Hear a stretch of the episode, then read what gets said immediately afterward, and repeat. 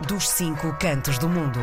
É terça-feira e após o Natal vamos contar ainda com uma conversa, uma boa conversa com o Rogério de Oliveira, ainda conselheiro das comunidades portuguesas no Luxemburgo. Rogério, bom dia. Como é que foi esse Natal? Foi fácil apertar o, o botão das calças ou não?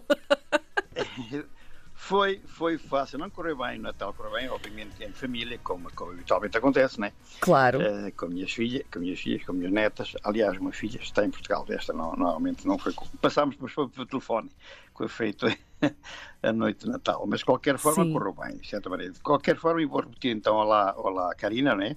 Olá Mundo, uh, um grande abraço aqui do Luxemburgo. Uh, e continuação de boas festas e votos de um ano 2024 com tudo bom. Isto extensivo a todo o mundo, obviamente. Que maravilha. Uh, entretanto, como estava previsto, vou com, começar por uma mensagem de Sua Excelência o Sr. Grão-Duque do Luxemburgo, que é o chefe de Estado do Luxemburgo, isto é uma monarquia, né?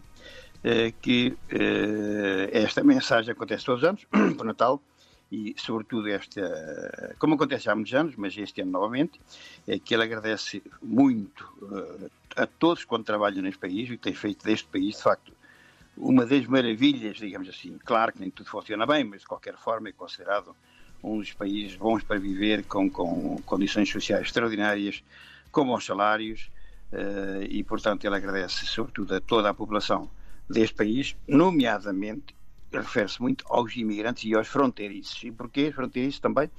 Porque todos os dias calcula-se 180 mil, num país tão pequenino, hum. de pessoas que vêm aqui da, aqui da Bélgica, da Alemanha e da França, que é os países onde nós ficamos aqui no, encruzilhados, aqui no meio, não é?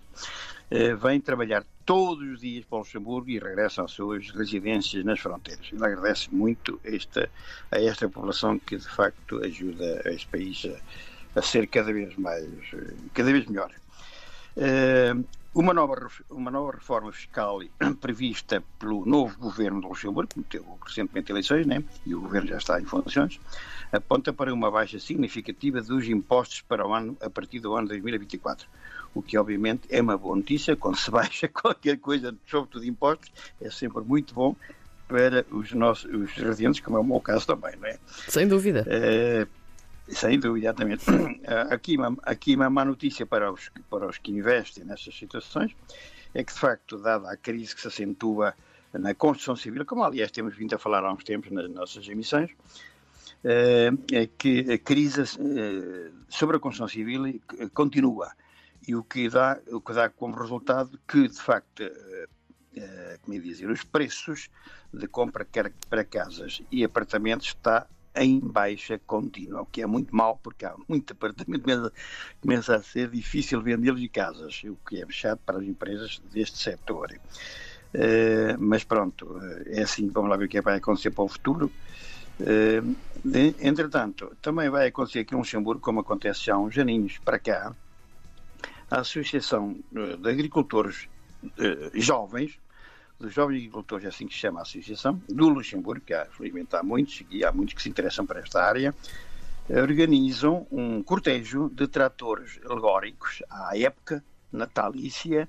Eh, já assisti para estes cortejos, os tratores todos muito bem iluminados, e estão, que saem de todos os quatro cantos do mundo e onde se concentram na, na, na capital.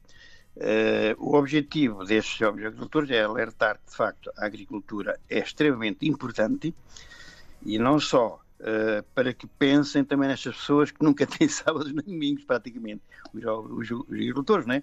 Sim, sim. Entretanto, e, e, e também, também tem como objetivo uh, visitar hospitais e casas de repouso é que estes jovens vão, vão, vão visitar essas casas, tanto hospitais e casas de repouso.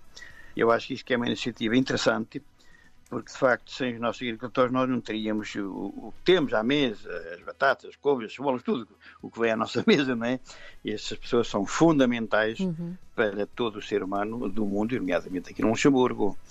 Uh, penso, Karina, ser tudo por o momento. Uh, desejo, mais uma vez, a todos o, o ser humano do mundo que tenham muita sorte e que lhe tenham um ano 2024 maravilhoso e que eh, com saúde sobretudo e obviamente alguma sorte também porque é necessário. Claro Muito bom sim. dia e até uma próxima e tudo bom Karina, um grande beijinho por estarmos aqui este durante todo este ano a fazer qualquer coisa de, de, de, do país onde eu resido há 50 anos, obviamente, e que eu gosto imenso. Não, não depende, portanto, não, não gosto muito mais de Portugal, obviamente, que é o meu hum. país de origem, é, o é a minha pátria, mas o Luxemburgo recebeu-me tão bem há tanto ano que eu, de facto, tenho uma certa admiração para este país que me acolheu muito bem, muito bem, muito bem.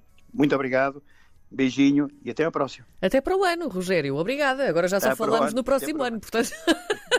exatamente, exatamente. Um beijinho exatamente. e, feliz ano, Rogério. Um beijinho. Obrigado. Obrigado, igualmente. Beijinho. Tchau, tchau.